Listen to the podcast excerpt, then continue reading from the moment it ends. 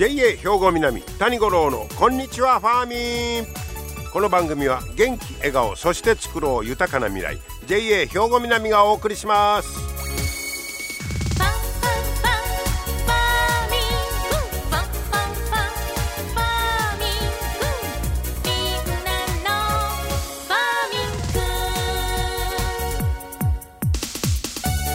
こんにちは谷五郎ですお元気でしょうかいや今日は5月13日や。しかも金曜日や。私の誕生日ですね。えらい日やな今年13日金曜日でっか。69歳ですわ。ね。えそう。うん。まあまあ70歳になったらどうなんのかなというちょっと興味はあるんですけど。最後の60代いうことで特に嬉しくもないねんけど。ほんでえー、おとといは七十二校で言いますとミミズいずる京都ちゃうね これもう今日がミミズやったらもうどないよと思いますけどおとといがミミズいずる日やったいうことで、えー、まあ、日照時間が長くなることで土があったかくなってミミズが地上に出てくる頃とこういうことですね。まあこの土を分解するミミズというのは農業には欠かせない生き物ということでございました。はい。えー、そんな記念すべき 今日は日になっておりますが、えー、今日まずね、あの、長靴の話をちょっとしてみたいと思うんですけど、まあ、イメージとしたら長靴って僕らふ普段使うのは黒ですわね。でも最近なんか長靴むっちゃカラフルになりましたけど、あれはまあ街で履くようですけど、まあ、農作業に使う長靴いうのは、まあ、あの、黒というのが一般的だったんですよね。で、白い長靴ってありますやん。あれって、あの、どれの、あの、魚屋さんとか、ね、あとお店の方が結構白い長靴履いてますよね。学生の時よう行ってた、あのこのあのライブハウスのマスターが白い長靴で有名やったんですけどあれよう考えてなんでちゃうかなと思うんですけど白い長靴というのはまあやっぱり水産市場とか食品業界なんかで使われてるんだそうです。あれはなんでや言うたら理由がありまして作業時に汚れを見つけやすくするためなんだそうです。はあ、で靴底に溝を刻んで滑りにくくしてるんだそうです。それと着脱しやすいように履き口が広いのが普通なんだそうです。え脱ぎ着がしやすいようにまああれやろか食品業界なんかやったらえ上上がったり脱いだりいうことが多いんかな。はあ、でそういう特色がある。で一方あ、まあ、農業用の長靴はえー、これが黒なんですけどとか根茎が根系統がほとんどなんですがこれは逆に泥が、えー、つきにくい平らな靴底。そこが違うねんね。それとぬかるんだ田んぼなんかでの作業にも脱げない。こっちは白は脱げやすくしとんねんて。ところが黒は脱げないフィット感が求められると。ああそう言うたらそれはまあ何に使うかであの構造もちょっと違うということこういうことですよね。えー、それは釣り用の長靴なんかそこにスパイクついてるやつもあるもんね。岩場なんかでこう滑らんように言うてね、まあ、だからそれぞれ何に使うかということで一応違いがあるんですけどそやけど、えー、ある時まあ、メーカーさんなんかも、まあ、農業用、はい、黒な、えー、で、食品業界、はい、白なってやっとってんけど、ある時、えー、これはね、大阪の枚方にある玉浦という、えー、メーカーさんなんですけど、えー、農家さんと作業、あのー、意見交換やってたら、農家の方から、田植え用の白い長靴ないんかって聞かれたんだそうです。もう発想外ですよね。え、え、なんで白い長靴？なんで？って聞いたら、いやいや、あの、黒いのは、あの、ね、むせるがな、みたいな。それとか、なんで農業用に白はないねというのを聞かれたんだそうです。んでそな言うたらそうやな言うて、えー、今度開発消化いうことでその要望に応えるために汚れが目立ちにくい灰色とでその白とを試作品を作ったんだそうです。そしたら黒色と比べたら長靴の中の温度が最大で8度、えー、白い方が低かったんだそうです。だから農家の方はなんか蒸れるなみたいな暑いなみたいなのを感じてはったんやろねほならやっぱ色を描いただけでそんだけの差が出てきたんだそうです。えー、面白いもんですな。えー、で今度から農業用の白い長靴も売り出そうとこういうことです。それとか作業着業界に参入した水野スポーツのあの水野作業着業界にも参入してるんだそうです最近は。でここの水野さんは足に負担がかかりにくい長靴ジャスタフィット NL1 というアイスグレー色を発売する予定なんだそうです。えー、これも黒と比べて蒸れる感じが確実に少ないんだそうです。はあだからそういう固定観念をまあ取っ払ってとこういうことみたいですね。えー、これからは農作業場で白い長靴が 見られるのが増えるかもしれませんね。えー、そんな話題。そしてもう一つはこれも常識を覆そうという、えー、実はこれ日本酒のお話なんですけど日本酒を作るというのは一般的に光を避けてるんだそうですね。あであの日本酒のタンクなんかは放浪性が主流です。でところが放浪やったら発酵状態が上からしか確認できない横から見えへんからね。で、えー、まあその日本酒というのは麹菌とか酵母が酵素と多く触れるほど発酵が進んで辛口で酸味が強まるんだそうです。一方発酵を抑えると甘口でフルーティーな味わいになるんだそうです。でまあその放浪でできててあんまり光は当てんようにというこの業界の常識に挑んだ方がおられまして、えー、この方が栃木県、え、の西堀酒造いうところなんですがなんと透明な仕込みタンクに異なる色の LED で照らすことで味わいに違いを出す世界で唯一の日本酒造りを手がけてるんだそうです。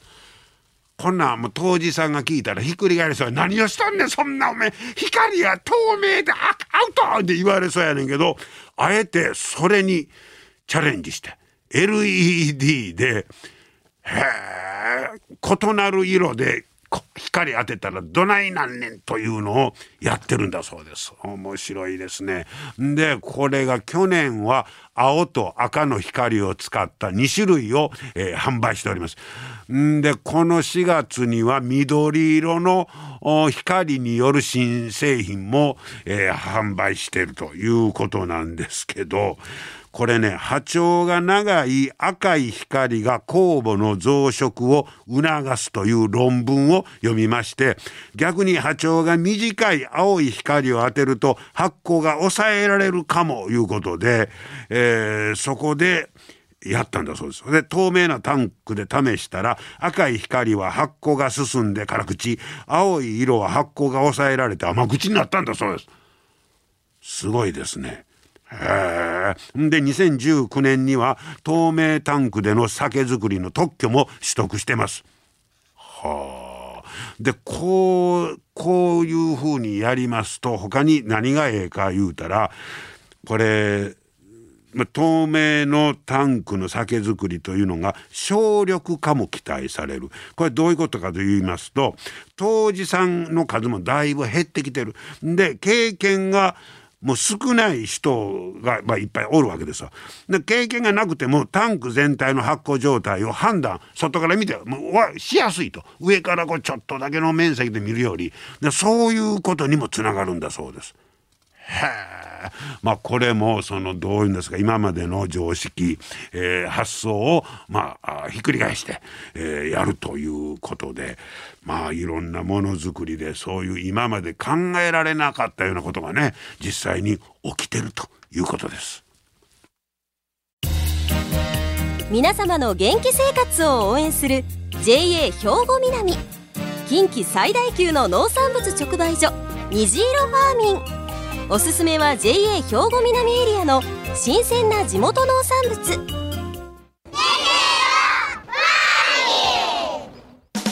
JA 兵庫南は新鮮で安全な農産物の供給。人との触れ合いを大切に地域社会への貢献。人農業自然が共生できる地域社会づくりに取り組んでいきます。皆様の元気生活を応援する JA 兵庫南。JA 兵庫南谷五郎のこんにちはファーミン。さあ JA 食品の研究発表シリーズなんですが今日は加古川営農経済センターの、えー、長見恒樹さんに、えー、水筒の箱西洋剤についての研究のお話を伺ってまいりました。永見さんこんにちは。今日はよろしくお願いします。お願いします、えー、永見さんは加古川営農経済センター。で、はい、日頃はどんなお仕事が中心ですか？はい。えっと営農指導と出荷対応が主な仕事です、はい、あそうですか、はい、営農指導で実際に現場行ってい。ろいろ生産者の方の相談を受けたり、はい、指導したりと、はい、あそうです。か、はい、えー、まさに、えー、JA 職員いう感じですよね、はい、えー、そんな永見さんが、えー、研究発表の、えー、をされたんですがテーマはどんなテーマですか？はい、えっと、水筒の箱瀬溶剤の、えっと、新しい薬剤と、まあ、前から使っている薬剤の比較試験をさせてもらいました。水筒のまあ稲ですわね、はい、箱製溶剤って何ですか？あの苗箱に田植え前に、うんうん、えっと、農薬振るんですけど、まあ、病気とか害虫が出ないように、う。ん、えっと、先に振っておく薬剤ですね。田植えする苗。はい。あれ箱が入ってますわね、はい、それで箱製溶剤そこにまああの薬撒いて病気とかならんように虫つかんようにいうことですか？そうですね、はい、それはもうほとんどの田植え農家さんやったもうやってることですか？そうですね。もう基本的にはやってもらってますね。これまあやっぱりあの田植えのあの苗なんかいうのはこの時期が一番弱いんですか？いやもうとずっと栽培してる期間通して、うん、あの防除は必要なんですけども、まあ、最初のここは肝心なところなんで、あの大体はみんなされてますね。あそうですか、はい、でそれであの防除いうんかそうやったやつをたあの田植えで植えてると。そうですね。はい。例えばそういうあの苗の時にはね、はい、虫とかいうのはそんないいろんな種類つきますの？そうですね。結構主要な害虫っていうのがいるんですけど、まあ78種類とか、まあ、調査今回しているのは7種類の7種類もつきますの？そうですね。ちょっと調査させてもらって。どどんな名前の？えっとまあ運化とか。よう聞きますわね、はい、はい、あとは横ばいとか。横ばい、はい。まあ、あとはイナゴとかも一応調査の項目に入ってます、ね、イナゴなんか、はい、そうかそうですね。結構な種類の虫が狙っとるんですね。そうですね。はあでそんなんをつかないように、まあ、下処理いうのか、はい、まずはやってみようと。そういうことですね。でそれにあたってはえ今回2種類はい。そうですね。の薬を試した、はい、そうですね。ほうほうほう。具体的にはどんなふうにするんですか？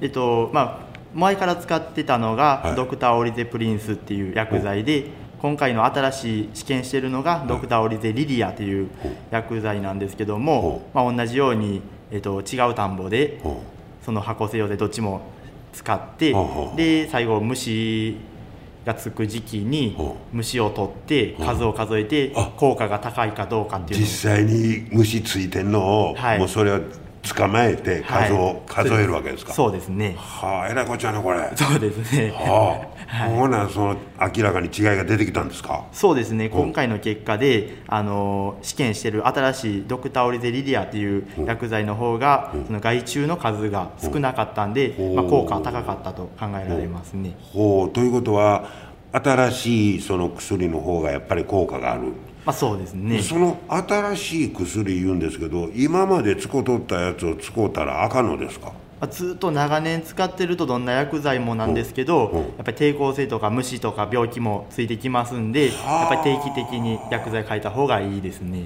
はあコロナみたいなもんやね。そうですね。やっぱり変わっ耐どんどん。耐久性いうか、はい。虫もそれに慣れてくるんですね。そうですね。ああそうか、はい。だからほなその薬もそれに合わせてまた新しいこれ何が新しいかままあ言うたら足狙うのか胸狙うのかみたいなあそう違いですか、効くところが変わってきたり作用するところが違いますね。はあ。それ結構ほな3年とか4年ぐらいのペースで変わったりするんですか？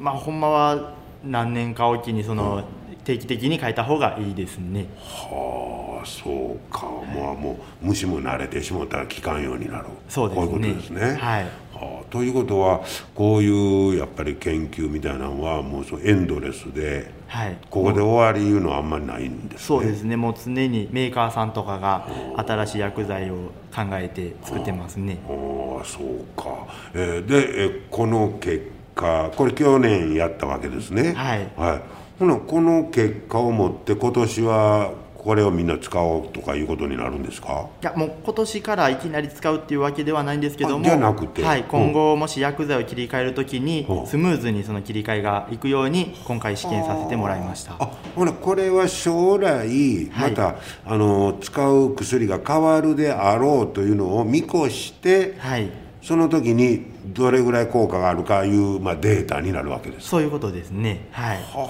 はなるほどね。でそれがいつ変わるかはまだわからない。そうですね。まだわからないですね。それはそれこそ現場ではい。容器虫が出て効かんようになってきたみたいなことがあるわけですか？まあ、そうどんどん効かなくなってくる前にやっぱり変えるんでいろいろ相談してあの農薬の切り替えをさせてもらったり。タイミング難しいですね。そうですね。やられてからでは遅い。遅いですね。そうでね。それこそ営農指導で現場に行ってなんかそういう情報とか様子を常にチェックしておかないとわからない、まあそうですね。農薬の効き具合とかを確認しながらですね。そうか。はい。なるほど。まあそのあの植物が育つだけと違って、そっちの方のはい。勉強も必要になってくるんですね、そうですね。ああでもどうですか？その営農指導ということではものすごいなんかやりがいを感じたりするのちゃいますの、まあ、そうですね。あの農家さんからもいろんな声いただいたりするんでうん。うん、まあ、あのやってて楽しいですね。ああそうですか、はい。でこの研究テーマいうのは毎年変わるということですね。そうですね。ああ。じゃあもうこのテーマについてはもうこれで終わりですか？そうですね、はい。今後はまた別のことを考えて、うん。あの試験していこうと思っています。それはやっぱり生産者さんの声なんかが参考になったりするんですか？そうです。基本的には生産者が、こう生産者さんがこういうのを探してるとかこれに効く薬剤をっていうので試験をさせてもらったりしますね。いろんな相談を受けるんでしょうね。はい。ああそうですか、まさに現場第一線でね頑張っておられます。もうこれからもいろんなとあの分野でね、はい。頑張ってくださいね。はい。ありがとうございます。どうも永見さんありがとうございました。ありがとうございましたはい、えー今日は加古川営農経済センターの長見恒樹さんにねお話を伺いました。水筒の箱西洋剤、まあ、いわゆるあの苗箱ですね、えーそこにそんな養鶏いろんな種類の虫がついたり。でそうか抵抗力つけるからここの病気に対してこれとかいうの一つあったらもうそれで済むんと違うんですね。常にえーそれは更新していかないと、まあ、敵も慣れてくるということであ大変な世界やなって改めて思いましたけれどもね。そしてそれを使うタイミングやられる前に使うのもこれも考えたら難しい話ですよね。今どのタイミングでこのよう効く薬に変えたらええのかなんて。ああね本当にまさに、えー農業の現場で、えー見ながら声聞きながら、えー常にまあそういう改良を続けているということが言えるんでしょうか。はい今日はそんな水筒の箱西洋剤についてのお話を伺いました。皆様の元気生活を応援する JA 兵庫南。近畿最大級の農産物直売所虹色ファーミン。おすすめは JA 兵庫南エリアの新鮮な地元農産物。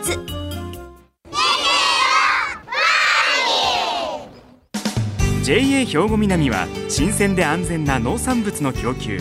人との触れ合いを大切に地域社会への貢献。人農業自然が共生できる地域社会づくりに取り組んでいきます。皆様の元気生活を応援する JA 兵庫南。JA 兵庫南谷五郎のこんにちはファーミン。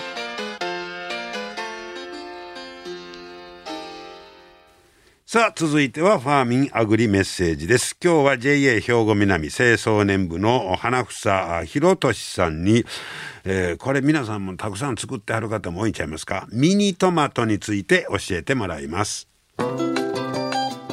花房さんよろしくお願いします。はいよろしくお願いします。今日はあのミニトマトについて伺うんですがまず最初にね、はい、花房さんがそのミニトマト栽培を始めたその、はい、まあ、理由と言いましょうかね、はい、いつぐらいから始めました？えっとね農業始めて3年目ぐらいだったと思うんですでちょうどあのこなんでしょう夏の気温が激しくなってきて、はい、育ててる作物があの減っちゃったんですね、はい、でうまく育たないものが増えたので、その時に、まあ、ミニトマトだったら育てれるかなっていうんで始めたきっかけであのハウスですね。そうですね、はい、でやってみて、ええ、どうでした？そうですね。まあ割とうまいこと言ってでそうしてたらあの飲食店とかホテルさんから欲しいっていう声がかかってきて、はい、でまあ栽培する本数をちょっと増やしていったんですね。ほうほうほうでそうしてたら今度あの赤だけじゃなくてあの今いろんな色のミニトマトがあるんですよ。えそんなわけあります？そうですね。僕でも一日一番多い時ね10種類近く作ってました。いやその絵の具とちゃうねんから。どななどんな色があります？えー、そうですね。ゼブラ柄とか変わったんでいうと。緑とかですね。オレンジとか黄色。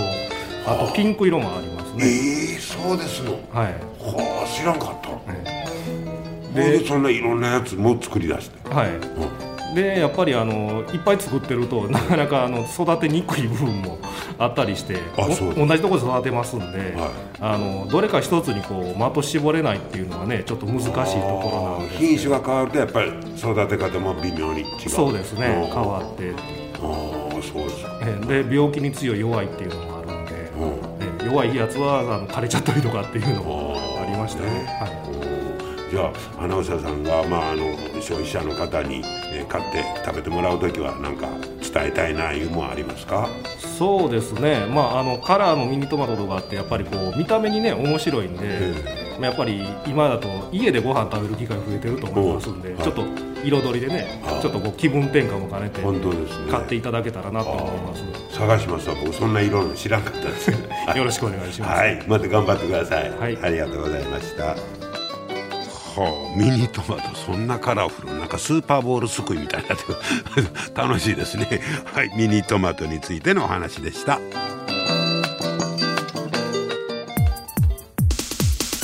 はいということで今日も最後までありがとうございました、えー、今日69歳になった谷五郎がお届けいたしました。